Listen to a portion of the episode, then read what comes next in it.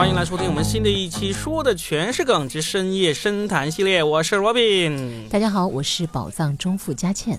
各位好，我是海峰。今天呢，本来呢，海峰和佳倩呢是要我说一件最近我们脱口秀界非常让人不安的一个事情，但是呢，我们最后商量过之后呢，不好说，我们就不说这个事情了啊。但是呢，在聊这个事情的过程中呢，我们想到一个。那这次呢，可以说是脱口秀被好好的收拾了一下。但实际上我们啊，人到中年，我们其实就是一个在不断被生活收拾的这么一个过程。那我们不如就来说一说我们被人收拾的那些故事吧，好不好？正好今天呢，我也和两个导演朋友吃饭，然后也聊到了一个导演，叫做郝杰。大家可以在网上查一下他的资料。他拍过《光棍儿》《梅姐》，就是以农村题材为主的。后来他参加了一个。优酷主办的叫做《开拍吧》那样一个以导演竞赛为主的这样一个综艺节目，这个节目我觉得还挺值得一看，是因为它相对起那些演员参加的综艺节目来讲，这个还偏真实度一点。因为导演毕竟不是演员，他没有那么多的演技吧，他的表现还是偏真实的。然后就是，比如说我们三个是导演，这次命题作文，然后每人拍一个短片来进行一个竞赛，看谁的投票更多。郝杰呢？他之前拍的那个电影，其实在国际上是有拿奖的，很低成本的，就是演员也全是农民素人，除了他自己比较专业以外，其他都是农民。他之前在那个 First 影展上面是放出豪言，因为当年是一颗耀眼的星星嘛。他说下一次我就要征战戛纳，因为当年只有陈凯歌的《霸王别姬》才拿下奖项，现在我要超越。可是，在这一次陈凯歌当评委的这样一个综艺节目当中，他几乎不怎么说话的，就你问他什么，他都是很木讷，或者说很沉默来应对。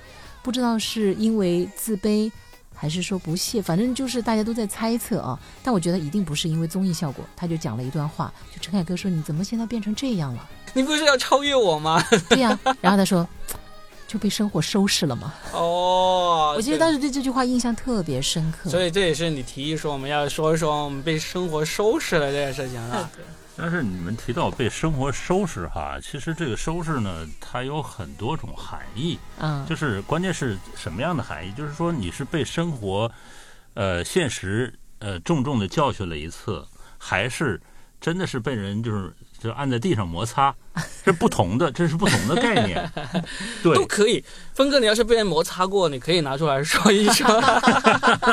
真的，你要说被摩擦，也不算是被摩擦，我倒是觉得那是一个历练的过程。嗯，这是真的是被摩擦过，一看就是被摩擦的很爽的。我真的是被摩擦过，我等会儿就可以说说，真的是谁摩擦你了？等一会儿我可以说哈。嗯，我们说一说，其实你刚才说这个郝杰被收拾了，还不是当我听到你这个话题的时候。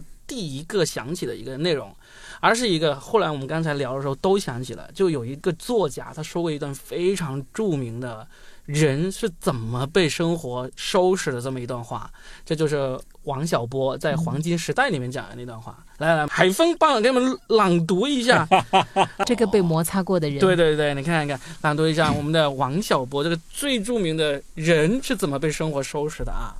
那一天我二十一岁。在我一生的黄金时代，我有好多的奢望，我想爱，想吃，还想在一瞬间变成天上半明半暗的云。后来我才知道，生活就是个缓慢受锤的过程，人一天天的老下去，奢望也一天天的消逝，最后变得像挨了锤的牛一样。可是我过二十一岁生日的时候，没有预见到这一点。我觉得自己会永远的生猛下去，什么也锤不了我。嗯啊，听完以后，我的心好像又被锤了好几下。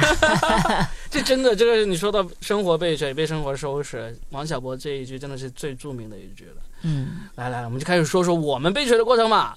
他我都还不到二十一岁，我就被锤过了。被谁锤？你爸爸？这种被父母锤的，基本上都不算了。被前女友？没有没有。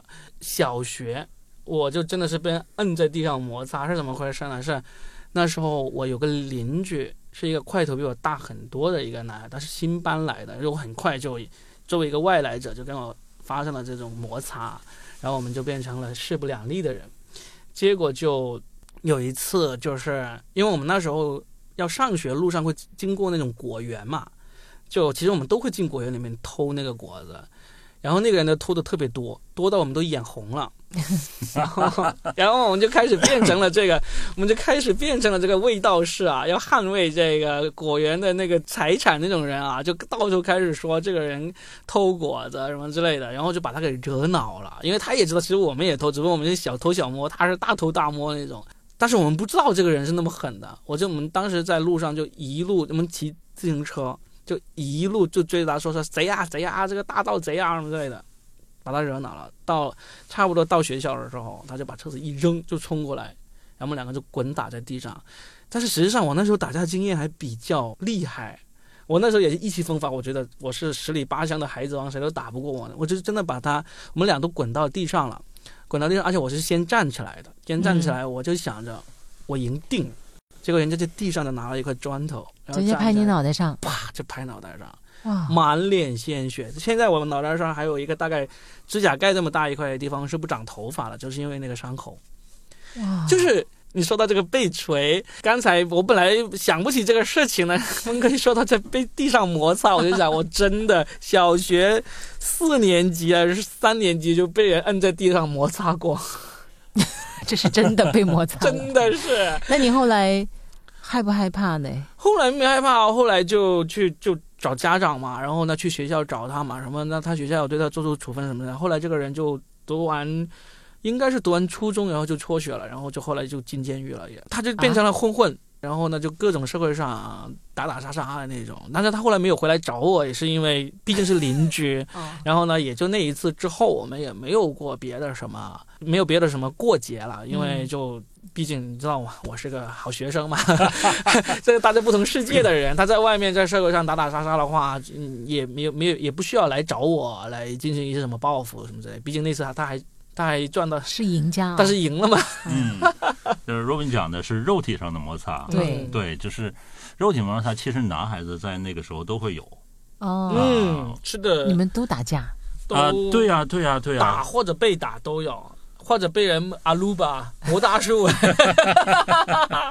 这相当于就是说一个男孩的成长历程当中必经的是吧？不完全不完全，啊，我觉得真的，甚至应该有可能说是必经的，因为真的是男生能够活成了一个成年人，那个真的是很幸运的。我总觉得这个男生会半途被摩擦死掉的那个几率是大很多很多的。就丛林法则是吧？嗯、不完全。我嗯刚才为为什么说不完全？因为跟我一个相熟的一个人哈，很聪明，我现在他的名字我还记得，他姓徐，叫徐大超。嗯，他就是一个非常聪明，但是他长得非常小，打电子游戏非常厉害。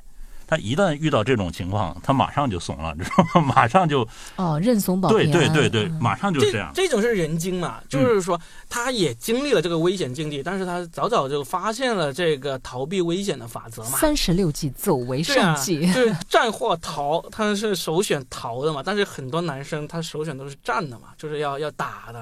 哦为什么我我是觉得这个东西是一直都不会变的呢？因为我是觉得所有人在完成受教育、成长之前，他体内都是残存的那个兽性，而且那个兽性是掩藏不起来的。呃，野性，野性，野性，人的野性，野性是掩藏不起来，所以呢说的好怕。都会经历这种。包括你现现在你看，二零二三年了，对不对？然后呢，所有的孩子都是父母的掌心宝贝那种。然后我女儿读四年级，她说他们班的男生下课了都在打架。我说是真打吗？他说打完上课铃响了又回去教室了。然后我说这不叫打架，这叫打闹，但是依然是会打到脸红啊、哭啊，或者去告老师那种，但很快又会和好，很快又会和好。很快又会战斗，下一节课又战斗，就男生就真的是热衷于这一点。一辈子都在博弈。对，甚至他会说，他们说玩一种很无聊的游戏，就是会一个男生抓住另一个男生，然后第三个男生就去弹他的小鸡鸡，就跟我们当年那个阿鲁巴魔大树是一样，只不过现在魔大树这种这种这种游戏那个那个目标太大了，估计不敢玩了，就弹就好了。就是，然后我就说他会被弹哭吗？他说没有，然后他松了之后又去抓另外一个，又弹另外，互相伤害。就这么无聊，男生就是这么无聊。就好胜心，一辈子 总之，他就是精力无处发泄，也不完全是好胜心。啊，说到好胜心，我大把故事都是被好胜心害的。我等会好好的说我的故事。哎，峰哥，你的成长经历当中有这样的体会吗？有初中的时候，啊初中的时候我都忘记了，那是一个冬天，起因不知道为什么，然后呢就呃雪雪球嘛，开始就互相打雪团，后来呢就那个人纠集了三四个人，就等于是把我灌在地上，用那个雪球灌在地上，然后就都跑掉了。我当时我有我有两个哥哥，就是是我的叔叔的儿子，然后我就跟我哥哥说了，我说他们欺负了我，然后摇摇人，用现在的话讲，就摇人是不吧？不需要摇人，只有我只有一个，那是那二二哥哥，他就带我，他说是谁，我告诉他是谁，好，你跟我来，哇，对，就好大哥那时候有游戏厅啊，知道吧？嗯游戏厅，然后果真那个人就在里面玩，然后我哥就到他那儿看着他，那人一看到我哥就马上吓呆了，就不敢玩了，就马上就放弃了。对眼神就可以对对刀他。对，然后就就问怎么了，我哥指这是我弟弟。然后你知道我哥干了什么事儿？就是狠人就是这样，就上去就是两个耳光。对他虽然已经吓成那样，就上去就两个耳光，他必须要用这种方式来来震慑他。嗯然后那个人就，哎，我错了错了，呃，峰哥我错了，错，我错了啊，我那个哥哥叫叫叫叫峰啊，然后呃，下次不敢了，下次不敢了。然后他把所有的游戏币就放在那儿就走了。那不是你哥收拾别人吗？对呀、对呀、你有没有被收拾过？我是之前被人家收用雪团儿，对，就是灌在整个身，那时候穿的是冬衣，知道吧？哦，就完全灌湿湿透了。哦，对，我就找到我，那时候没有电话，没有 BB 机，什么也没有，嗯我就找到我哥哥，我哥哥就就做了这件事情。嗯然后我后来就明白这个武力值代表着什么，包括就是震慑人代表着什么。虽然他认怂了，我哥哥还上去两个耳光，给我巨大的震慑。所以以后你也学到了这一套。没有，因为我没有他的武力值，而且对，飞哥说这个故事让我想到最近的一个网络段子啊，虽然是网络段子，但是很好笑，跟大家分享一下。他也是跟峰哥一样，他说他说我小学的时候，然后呢就跟一个同学打架了，然后呢我就叫了我读初一的哥哥过来，他也叫了他读初三的哥哥过来，嗯然后呢，他再叫了一个他读高一的表哥过来，然后另外一个呢又叫了他读高三的表哥过来，就四个人都聚齐了。然后呢，就发现大家的实力都差不多，还好。他说这时候他们想起他们学过一篇课文叫《田忌赛马》，然后就决定由我来出战他的高三的哥哥。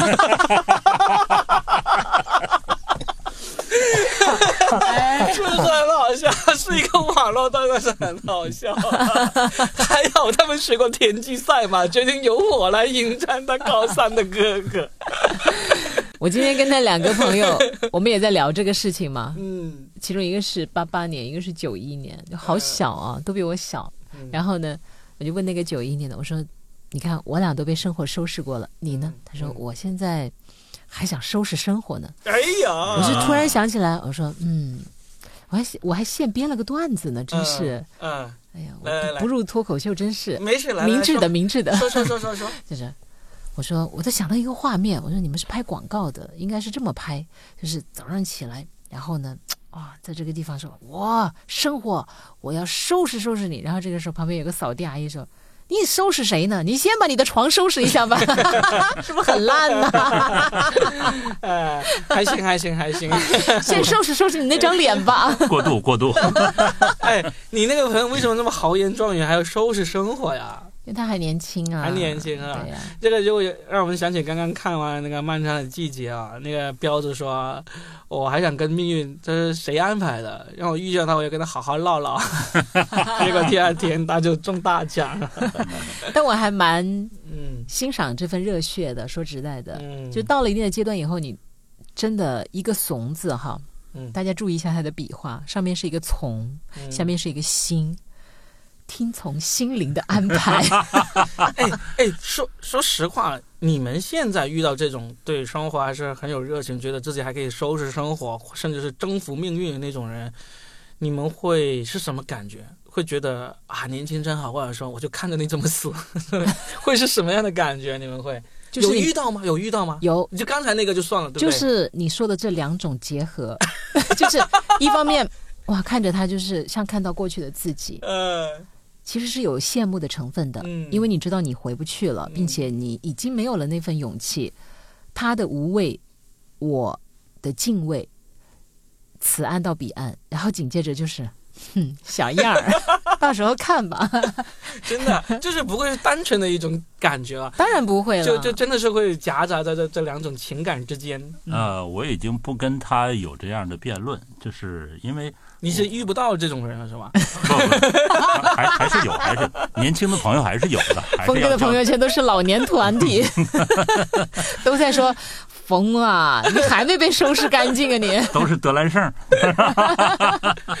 对啊，你会怎么样？呃是这样，就是更年轻的朋友呢，我觉得就是他这种冲劲儿是需要的，但是呃，我也不在这个时候告诉他，你可能会吃更多的亏。等你吃了更多的亏之后，然后你会总结出你该怎么样面对你的这种这种荷尔蒙。千万别是说，是，我不说你，一说他就收拾你，不，倒也不是马上收拾，只会送出那两个字母。所以所以这是我悟出的道理，就是说。呃，人到了一定的阶段，他会有一定阶段的状态。你提前告诉他这不合适，嗯，然后呢，你更迟缓的告诉他，比如说他已经吃够亏了，然后你还等过再过很久那段时间再告诉他，你不应该再在这个坑里再这种马后炮也也挺让人讨厌的。，对对，所以你在恰如其分的时候，比如说他吃亏的时候，然后他正在修正的时候，你给他给予帮助，这是最合适的部分嗯，啊。嗯然后呢，呃，这个这个结束之后呢，他会嗯感激你，而且他会明白你当初笑而不语是什么意思，哇，会心照。峰哥讲的这个真的其实是我想说的。我被生活收拾过，就是因为曾经的我总是过度的热心，嗯喜欢去，倒不是好为人师，我也有点那个爱打抱不平的那个性格。因为我第一是湖南人，第二我在我的同学嗯当中应该算是个子比较高的吧，嗓门又大，然后年轻的时候呢又特别喜欢看古龙啊、金庸啊、温润安、梁羽生啊，就是我深受这个。武林江湖的一个吸引，就跟年轻时候的玉娇龙一样。当然我没有他那么那个啊，但就是那股子侠女十三妹，有。嗯，你知道我最喜欢的一个故事，不知道有没有人记得那个红线女的故事？红线女的故事是我小的时候，我认为可能是我将来的人生必走之路。她是一个孤儿，被一个官员收养了，她就一直在那里当她的养女，就跟普通的女孩子一样。可实际上她是身怀绝技的，只不过是她没有显露出来。有一天，她的这个干爹是正常的干爹啊，嗯 就是回来之后说他被另外一个县的县令给陷害了，然后呢，导致他有可能乌纱帽不保，就有可能全家都会受到牵连。他听了之后呢，也默默不作声。紧接着文章的一段描述就是，半夜他把各种服装啊，或者是针线活收拾好之后，换上他的那个隐夜形行服夜行服对，然后就飞檐走壁，疾步千里，然后取对方首级。天亮之后返回家中，然后再穿上他的这个女装，仿佛一切都没有发生过。嗯就因为他要报恩嘛，嗯，我当时就觉得，妈呀，这就是我想成为的女人呢！你的夜行服在哪儿？我现在夜行，确实我成了夜班主持人，但我没有干爹，我也不能飞檐走壁，也算实现了一半的梦想，是吧？你的夜行服就开着你的小车车，峰哥一听就咳的不行了，你别害怕，我不会取你手机了。然后哎呃，你们讲的那种战斗啊，就是打架呀，我也是战斗的一员啊，啊。我们三个人，但但是我我现在觉得，我们刚才讲那种就是小时候呃校园霸凌啊，或者说打打杀杀那种啊，都不是真正的被生活收拾，而是其实就是我们成长过程中的一些冲突，我们会几乎人人都会遇到的一些一些事情嘛。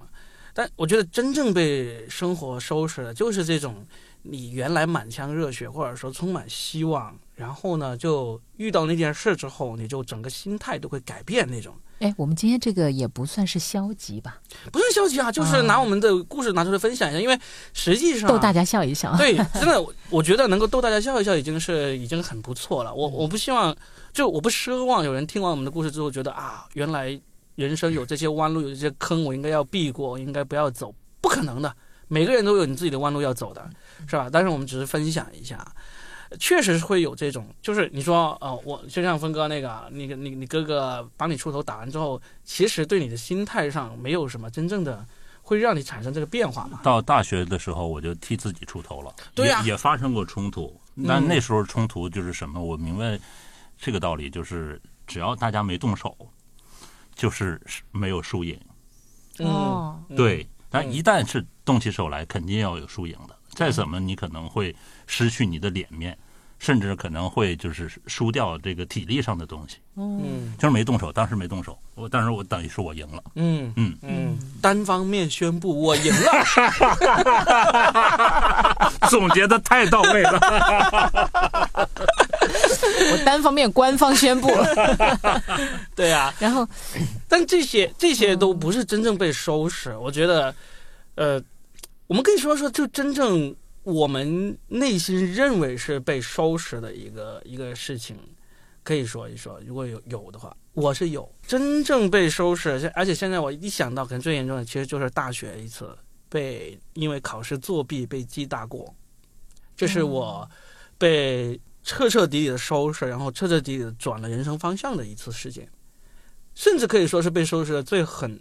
差不多算是最狠的一次了，因为那时候我高中是考去了我们市里最好的学校嘛，但是在里面因为离家，所以其实没人管，那成绩反而是跌下去了，一直到到了高三那一年才拼命的奋发，然后呢才终于考上那个一本，算是不错。去到那个一本之后，就发现其实我在里面算是挺不错的，属于属于属于第第一批。成绩各方面都是相当好的那个学生那种，但是那时候就发现，就是因为你有这么多优秀的条件呢，学生会社团就向你发出了这个热烈的呼唤，然后我就一头扑在里面，就是我整个大一两个学期，整个系、整个学校都认识我，然后呢，大家都觉得风云人物，风云人物，大家都觉得下一任的学生会主席一定是我。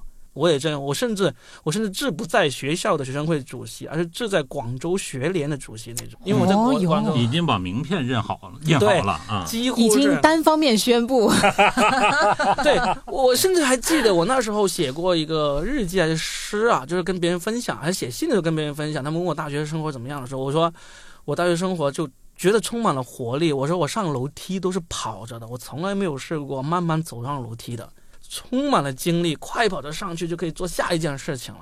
其实那时候，我现在回想都是做学生会那些破事，各种现在看来是没有意义，但是那时候觉得意义非常大的一件事情。我还是觉得是锻炼了你的，是吧？对，总之就是那时候就是忙，每天都忙，就有点像彪子刚刚进入这个化钢厂的时候，一骑绝尘呢。厂长，你你去倒个水。对啊，就那时候就觉得哇。大家都在需要我，每个社团、每个地方都是等着我去领导工作。没有你不行，真的，地球都会停止转动。就有这么一种 一种想法在这里面。然后第一个学期成绩就已经跌到很后面去了，无所谓，每还是每一科都都及格了。然后到第二个学期的时候，就根本没有把时间放在学习上面，然后就真的到期末考试的时候就知道一定是不行的，高数完全是不行，然后就开始就作弊。而且作弊呢，我那个作弊实在是太好笑了，是因为我们班上实在是学习成绩烂的人太多了。那个数学老师他知道，要是我们这么多人不及格的话，对他也有影响，所以呢，他就漏了很多题出来，暗示我们这题肯定会考那种里应外合呀。对，他就 就是我们就很聪明嘛，我们就知道这个老师肯定是也希望自己的那个那个政绩比较好的嘛，就漏很多放了水，放了水嘛。然后呢，作为一个时时都要好胜、都要赢的人呢，我就把老师露出来的所有题都整理的整整齐齐，然后呢，抄在一张巴掌大小的那个纸上面，抄的非常漂亮。然后就当然就毫无疑问的就被抓了嘛。就被抓了之后呢，其他人都不算很严重，就只有我是记大过那么严重。为什么？因为你的身份，一个是因为我的身份，第二个就是我抄的那个题抄的实在太好了，一张小小的巴掌大小的纸抄了十几道题，那个字小的比蚊子还要小，都是我买了最细的那种笔芯来抄，抄的就像印刷体那么那么工整。哇，工匠之心、啊，工匠之心。然后关键是他们拿到这个之后，他们甚至一度以为这是印刷了嘛？后来发现不是，是我自己写上去的。嗯然后就说哪里来的题？他们发现这个跟出题重合太大了，就直接把这个数学老师也给揪了出来。哦，这个老师也一起受到了处分，他现在还在当老师吗他？还在当老师。然后第二年我重修的时候，也是他教我数学。他恨不恨你啊？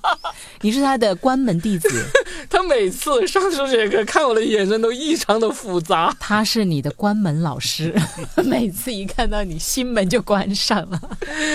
就真的，就那次事件出来之后，第二年学生会那个绝对不可能嘛，受过大过人是不可能竞选的。所以大二那第一个学期，我都极度的消沉，因为当时出事的时候，我就觉得哇，凭我这个未来学生会主席身身份，就老师、辅导员还有那些师兄都会捞我，都会帮我。没有，一出事之后，所有人都远离你，破鼓万人锤，所所有人都跟你划清界限，割席割席，啊。就是这样。那你通过这件事情，你学到的是什么呢？学到的就是做人要正直啊。对，其实是对的。虽然我们笑，就是，呃，当你错了的时候，就得认。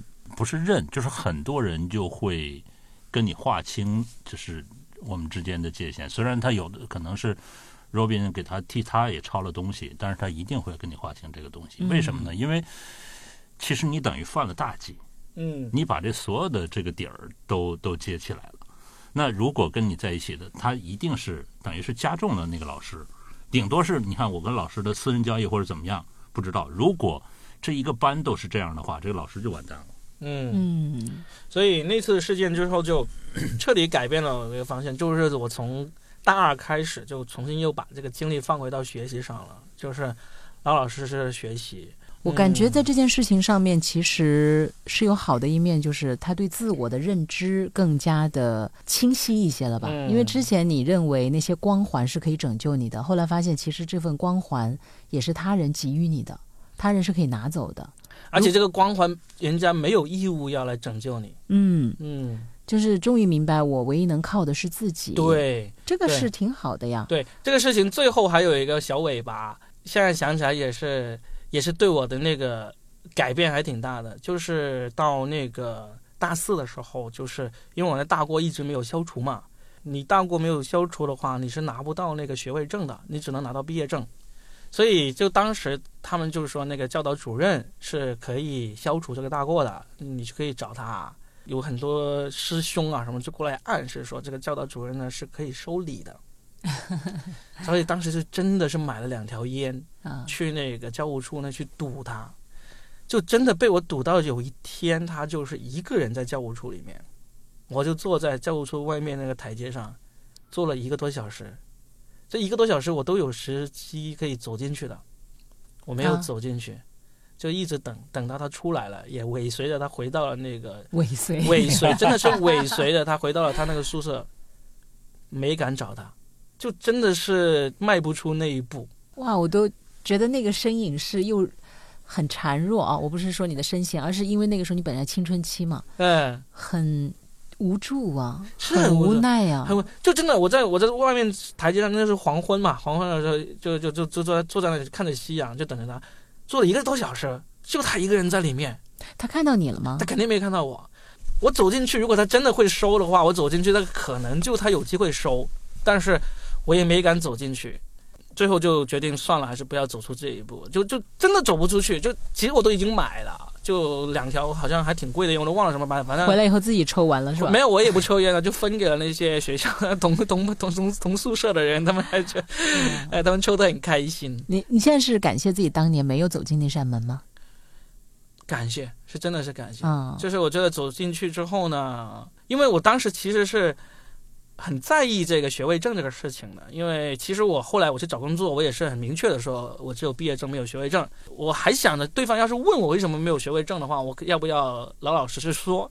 但是呢，也这么幸运，也是找工作这么久，就从来没有问我为你为什么没有学位证，嗯，就反正就因为毕业证就够了，他也没有问我要。有时候他们有一些地方，他们我因为我不是前十二年换过好多份工作嘛，就是有些地方他确实要求你连学位证一起复印过去的。我复印过去的时候，他们基本上没有发现没有学位证。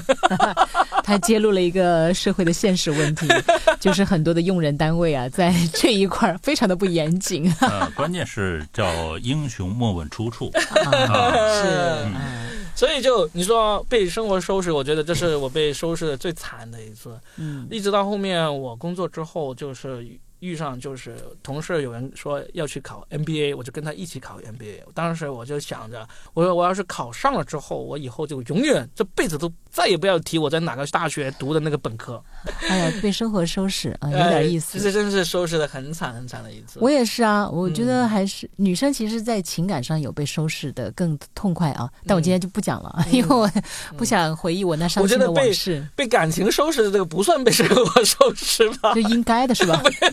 必须的是吧？呃，被啊对，被感情收拾应该也是被生活收拾一个非常非常大的一部分。很多人是一定要经历这个情感的波折，嗯还有背叛呐、伤害啊，嗯才能醒悟的，你知道吗？对，那应该算是占比例非常大的一个被收拾的一个类型。对嗯我也是职场上面，我觉得还是给我带来的更多吧。嗯，就是我原来在我老家做那个电台，我已经做到了一骑绝尘，真的，这个绝对没有夸张，一骑绝尘，而且气质拿捏的很好。拿捏的死死的。剩下的只有爱人了，结果又被收拾了。因为当时你想一想，就是我在我们当地是整个我们老家楼底，你们可以去查阅的啊，就是整个我们当地应该算是第一个举办个人听友见面会的一位主持人，包括电视台都没有，然后而且都是听有自发的几百号人，那时候都是靠写信打电话的啦，也不像现在就是那么的那个。但现在我家里不是还存好多好多信吗？因为那时候我也是真的很热爱呀、你那时候是不是想着像郑渊洁那样子买几套房子来存这个读者来信？还没到那么多，嗯可能本来有这个可能，但后来不是，就因为我当时在老家，也不叫做年少轻狂，就是因为没见过大的世面，在老家取得了一点小小的成绩。但其实那时候我是有谦卑之心的，我还特意到中国传媒大学去进修。我就是觉得，我虽然在老家拿了那么多奖啊，也貌似有点小成绩，但我始终心里觉得我不是这个正规的播音主持院校毕业的，心里还是虚的。嗯就很想去看看外面的世界，想知道我水平到底几何，处在一个什么样的一个阶段。而且那时候我特别喜欢听那个柴静的节目嗯《夜色温柔》，湖南文艺广播电台，有没有人知道啊？他当年还写过一本书呢，就是他写的那个关于他的那个节目。当年柴静也是从那儿起家的嘛，他的故事大家可以在网上去查阅一下啊。反正那时候我就觉得我的梦想也不止于我这个小城市，我还是蛮想要去外面看一看的。然后我在老家的时候呢，毕竟当时还是没有踏出过更大的城市，所以真的我的个性又非常的骄纵。除了电波里面比较温柔之外，其实生活中的我是一个很男生性格的人啊，可能也是因为我父亲呃早早早离去的原因吧。反正那时候就是看武打小说啊，也养成了我这样一种性格，有什么就一定要说。又是独生女，而且我是在我们老家来讲，算是早一批的独生女嘛，没有被生活毒打过。虽然说家里条件也谈不上特别好，但也还没有到说呃那种地步。然后我那时候胆子大到，就比如说我们的领导说：“哎，这一次我们一起去桂林旅游啊，全频道的这个同事。”然后呢，就因为有两个年轻的女孩，她们也会去，我就会跳起来跟领导讲：“凭什么她要去？我们这些老员工啊，待了多少年了？你为什么他们刚来两个月就可以跟着一起去？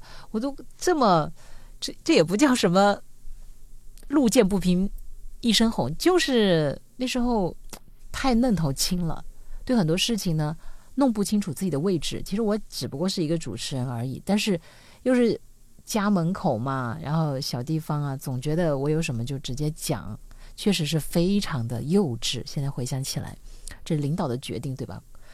花的又不是我的钱，我干嘛要这样？但是总觉得好像我是一个老员工，就以那种功成自居的心态，其实并不是很好。就算是要跟领导商量，也不能当着全台的同事就这么叫起来，是不是？嗯但那时候就这么，嗯，肆无忌惮以及不知深浅。然后来呢，我当时跟我的另一半呢关系呢也不是很稳定。我记得有一次我是跟他吵了架，然后在家里面就关机了好几天。但关机好几天呢，台里的人找不着我，我也很任性哈。但其实我也有请假了，有请假跟领导就说了一嘴，就说啊我身体不好，我要请假，然后就关机好几天。等于他们就只知道说我家里出了点事，也不知道我到底出了什么事儿。紧接着我自己在家里面睡了、哭了两三天以后，我就觉得我要打电话跟领导讲，我可以来上班了。结果我发现，我打车的路上发现他们竟然把我的节目派给另外一个主持人做，我就觉得，哎，怎么都不跟我打招呼呢？然后我只是病了，我又没死，是吧？然后我又没有想过自己的原因，就是你嗯你看，其实你自己都不跟别人联络，然后自己在那里自闭，为什么要怪别人呢？然后我直接跟领导又发火，你们为什么这样？就是那时候是没被收拾过。真的，然后，我们的领导脾气还算好，就他都还不是那种发大脾气的人，但他已经觉得可能已经忍不了我了。后来我就跑到办公室，我就跟他说：“我说你们这样真的是太过分了，人家让我跟那个的爱情就分手，嗯我说我要辞职。其实这种口头上的辞职啊，或者说你们不尊重我，我要走，大部分都是一种情绪来的。嗯，对的。但是你知道吗？我上午说完辞职，他下午就出个文件，因为当时我算是我们那里的节目部主任了，你知道吗？峰哥，我当过官儿的呢，哇，这个真的是其实就是很幼稚嘛。很大。我也是跟你一样啊，嗯倒也没说处在云端，但是实际上就是一下子被撂倒在地上，而且他选的那个人就是我很讨厌的那个嗯男孩儿。为什么我很讨厌那个男孩呢？因为那个男孩是我招过来的，嗯但是我招过来之后呢，他可能发现我这个人呢不是一棵大树，给不了他的这种雨露啊，或者是阳光啊滋养啊，他就傍上了我们其他的那些同事，那我当然是很难过的，嗯，因为我在 QQ 上把他招过来的，你不会是用漂流瓶找到他那倒？不是，但是他都不是学这个专业，但是因为我觉得他声音还可以，我个人觉得我是他的伯乐呀，嗯。他来之后，他真的人精了的，很会察言观色。那个小年轻，我挺佩服他的。但是当时我是很讨厌他。你想想看，这也是遭遇了一个背叛吧？虽然他没有明着背叛我，但是你想想看，比如我和他在那个去台里的路上，我去，他从台里正好出来，他看到我了，马上他就躲起来，他都不想跟我正面有产生什么交流。可能他觉得我也很强势，就觉得跟我面对面的时候不知道说什么，可见那时候我真的是横扫一切，大家都怕我，嗯，然后我就真的被整懵了，都出文件了，然后我还当时后来就想过我要跟单位打官司啊等等之类的，后来我又找我那个领导，我说你们怎么能这样？他说那你自己说你要辞职啊，我。几天找不着你，我们以为你已经去其他地方了，因为他们当时觉得我肯定还是觉得我能力还是挺好的。然后我当时又去北广进修过啊，又跟长沙那边有联系，他就觉得我已经找好下家了。实际上我就是闹情绪而已，就是当时情感啊、这个情况非常的幼稚，对不对？那你有没有告诉他我我没有找好下家我说了呀，呃但他们不相信，啊？他们不相信。然后后来既然这样的话，我说那行吧，我脾气也来了，那我就走。嗯我觉得这样的情况下，就真的离开了我的老家，嗯然后去长沙了，就啊去那个湖南人民广播电台。但是去了湖南人民广播电台之后，我真是夹起尾巴做人，就立马知道了山外有山，人外有人，以后做什么事情真的不可以这样。然后当时我有一个大哥，他是新闻部的主任，他是当兵出来的。平常我跟他有时候喝点小酒，他觉得我性格还是挺爽快的，知道我是个直肠子，没什么其他的心眼儿嘛。他当时给我发了一个信息，我记到现在我都记得那条信息，我特别感谢他。我甚至想过，我一定要回去请他喝顿大酒，或者买几瓶好酒，要谢谢他。只是一直没有成型哈，但我心里一直记得这个事情。他当时跟我讲的说，倩妹子啊，以后做什么事情啊，要三思而后行，不要脑子还没想好，嘴巴就先说出来，嗯会吃亏的。嗯啊，后来我就一直拿这个信息看了很久，嗯，所以后来我在职场上面就变成了一个怂货，这真的是被收拾过的啊嗯，！因为那个我后来到了湖南人民广播电台的时候，我觉得我就像一个弃儿一样的，嗯，像一个流浪儿，然后就就好不容易有人收留了，嗯，当然还是有实力的，好不好？然后，但是我就知道。你不可以再这样子，想说什么，想做什么，想发什么脾气都那个。我就在那里就很乖巧，对，基本上也不怎么讲话了，好像进入到另一个反面了，嗯，就变成了一个很怯懦的人，嗯，好神奇，是不是？嗯，到 B 面了是吧？啊，到 B 面对 A 对，面到 B 面了我就。直接从南极到北极，都没有过渡的。呃现在好像稍微过渡了一点点，就现在我依然可能个性也不会像曾经那样的冲动，但是呢，我又觉得该说什么的时候还是不能当哑巴嗯啊、就不管替别人说话还是替自己来争取一些利益，你是要懂得勇敢发声的，但是要讲究技巧、时机。嗯，嗯，那，峰哥呢？被收拾过吗？就除了那个我们说那种青少那那年时期是肉体上的，对，啊，工作也是这样。因为我其实呃，相比你们来说还好，因为我一直在这个行业，顺风顺一直水都是他收拾别人。一直在这个行业。但是我第一份工作的时候，我是考进去的，嗯就是当时他们是公开招考，只招两个人，一男一女。那我就是那个男的唯一的一个，哎呀我的？天哪，万里挑一呀、对，是跟我竞争的姓万。然后考你是一呀、我的天哪！人家是万里挑一，又不是万里挑零，对吧？然后呢，嗯，就是试用，试用都很满意，然后就是开始，嗯，慢慢的要把你的这个什么户口啊，什么都调过来，因为是我是跨省的，到另外一个省呢去去考招考，然后两个人，当时招了两个人，我在那一年当中其实干得很好，就是无论是在业务方面呢，还是在其他方面，因为我们本身学这个播音主持，你只是出镜就 OK 了。但是摄像啊，包括这个栏目啊等等的，我都跟，包括制作。当时那个就是非线性系统，那时候你想想，在上个世纪九十年代末，非线性系统那时候是很新的东西，我都学。这些东西都学了之后，有一天我突然知道，说跟我同来同同样进来的那个女孩子，给她调转工作了，开始给她进入这个调动的程序。嗯编制啊，然后户口啊，等等等等。我当时就有点懵，你知道吧？嗯我说不对啊，我们俩一起进来的，考进来的，我没走后门啊，对不对？嗯他调动了我呢，嗯然后呢，我就找我那个主任，我那主任人很好，他说，呃，他还参加那个就是大的会议，就台里决定决定这个会议，决定之后就说，哎呀，可能是你那个就是户籍的原因，你是另外一个省市，需要调户籍才能。我说这个借口。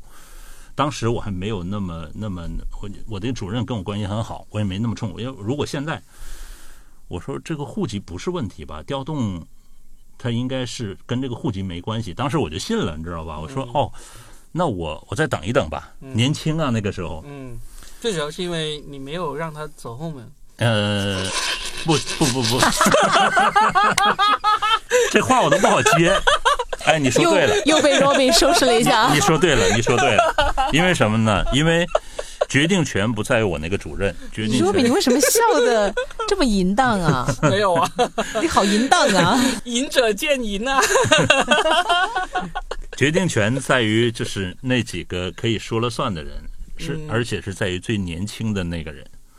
那个人呢，就是他是肯定就像罗宾说的，就是会收礼的那种人。哦，对，然后呢，我还以为我那个时候年轻，我就觉得我考进去的，我的工作业绩也不错，嗯我凭什么要给你送这些东西呢？嗯女就是女主持人，我跟她关系也很好，最终她有没有送东西我不知道，嗯，但是我没送。这个事儿又拖了几个月，他那边已经开始就是进入尾声了，就入职了。我说这不对了，我说这个事情肯定有问题了。嗯我当时呢，就是呃，因为南方这边有各种各样的机会，我有很多同学在南方嘛，说有个机会，那我怎么办呢？我说，老子不伺候了，嗯嗯我就不干了。嗯然后正好是休假，嗯，十一休假，我就直飞到这边来了。挺硬气的嘛。那硬气啊！哎，那你没有被生活收拾啊，是你收拾了生活不呀。对呀、你想想，嗯那嗯当时我应该是入职，然后把这个非常好的履历一直连续到现在的。嗯但那个时候我那个履历就没有了。嗯，没有就没有了呗。没有，因为是这样子，有时候你被生活收拾呢，不见得是坏事，嗯，但是。但是至少是被收拾完了之后，那个心态是会发生变化的。但是境遇有可能反而是变好，也不奇怪。呃、你看，感谢那次啊，你才来了南方，才有了我们今天三个人的这个组合呀。你要感谢他，啊，好好好好好，不是，关键是关键是你觉得那时候那次事件就是怎么收拾到了你，或者说让你的产生了什么样的变化？呃，其实呢，我那个主任人一直很好，但是整个事情他是知道的，嗯对他没有跟我说实话。嗯这是我明白了，就是那个人虽然很好，但是他最终等于是还是嗯，对，就是糊弄了你，对嗯，对。没有没有尊重你，对然后呢，包括就是我知道了，就是你即使做的很好，你也要去找庙门去送这个东西。嗯但我对不起，我没有这个，我没有这个这个想法，也没有这个哎，我突然觉得我们三个人讲的其实都是一个 一个内核，就是我们都是一开始被人捧的比较高，然后啪的一下基摔本上都是。这样子啊。你为什么哦啥叫被收拾呢？就是哦你如果是你如果是一直以来都是被人一直收拾过来的，你可能根本都不会谈这个话题。哦，因为就是因为你曾经尝试过这个荣耀，然后呢，然后就发现最终失去了这些荣耀，才算是一个被收拾的过程嘛，是吧？哦，受锤的过程，对，，就受锤的，就王小波说的嘛，嗯，对吧？？但实际上还是挺好的。你看峰哥他这个转折反而在这儿，我的转折其实反而也在这儿。如果我没有走出那一步，今天你们也听不到现在的我了。所以我们说被生活收拾，基本上不是说那种真正的呃从物质上或者说生活上跌从高跌跌下来，嗯，其实更多的是说这种心境。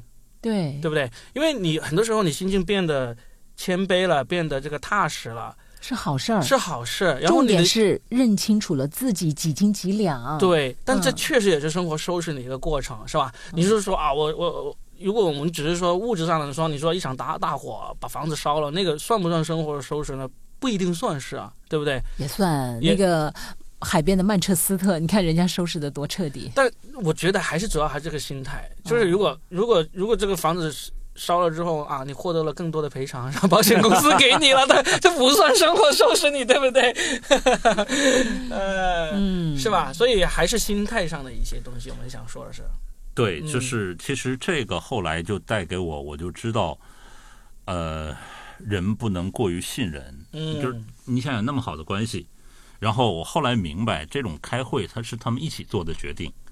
那他一起做的决定，他等于是缓兵之计，又让我在那儿待了几个月，然后我才有这个走的想法。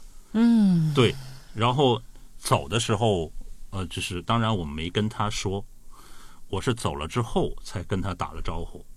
但是唯一一个好的是什么呢？就是我跟另外一位主任，就是管人事的主任关系很好。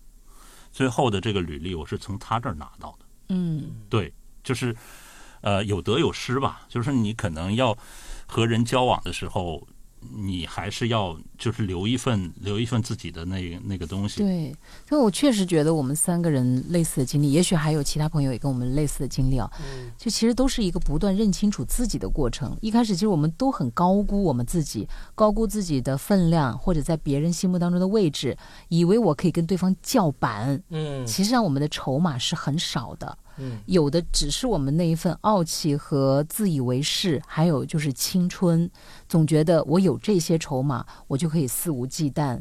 包括我们对自己的认知不够清晰，就是把别人的夸赞全盘收下之后，真的觉得我就像他口中所说的那个 万里挑一的人一样，就是似乎没有谁是我的对手了。我就可以享用特权，我就可以跟老板叫板，我就可以哪怕我今天说了不应该说的话，但是没关系，是吧？我成绩摆在这儿呢。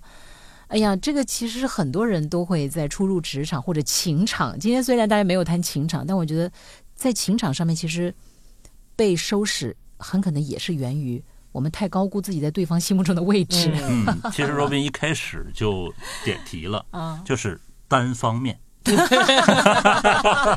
哎呀，说到这一方面被收拾的事情可太多了，但是呢，紧接着说你的第二段 但是呢情感，我们要听情感。呢，我们这一期节目呢，时间又就已经差不多了呀呀。我们三个怂货的故事，呃，对，就是看看什么时候我们能够让峰哥终于敞开心扉，可以跟我们说这个前任的时候，我们再说这个 在情感上被收拾的故事吧。我们今天就算不讲具体的哈，但我还是听了那么多的情感的故事，因为我做晚上的情感类型的节目嘛，嗯。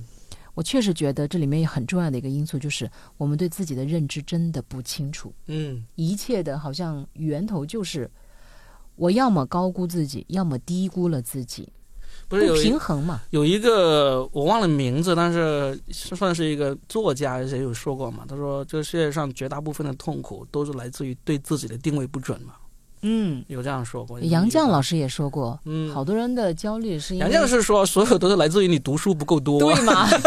想的太多，读书读的太少。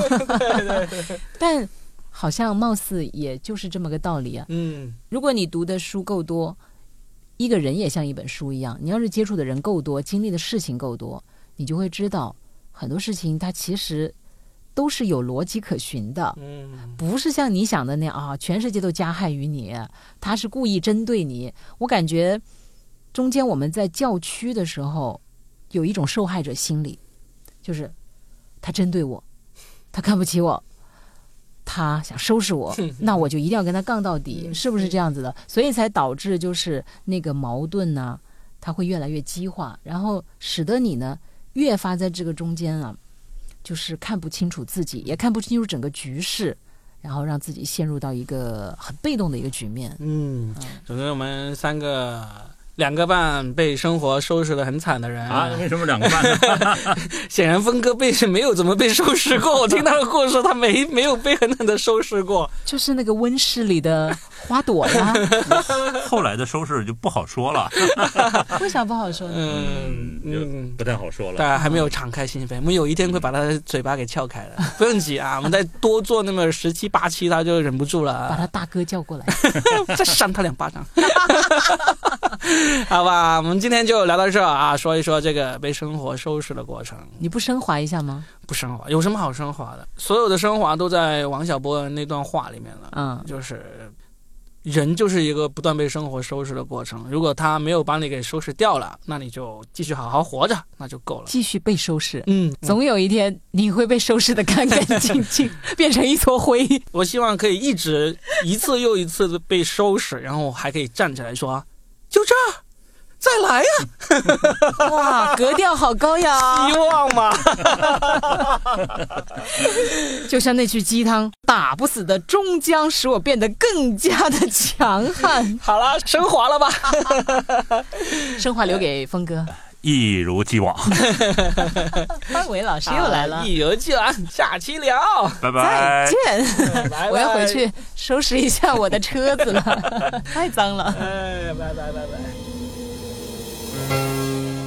a hand above the water, an angel reaching for the sky.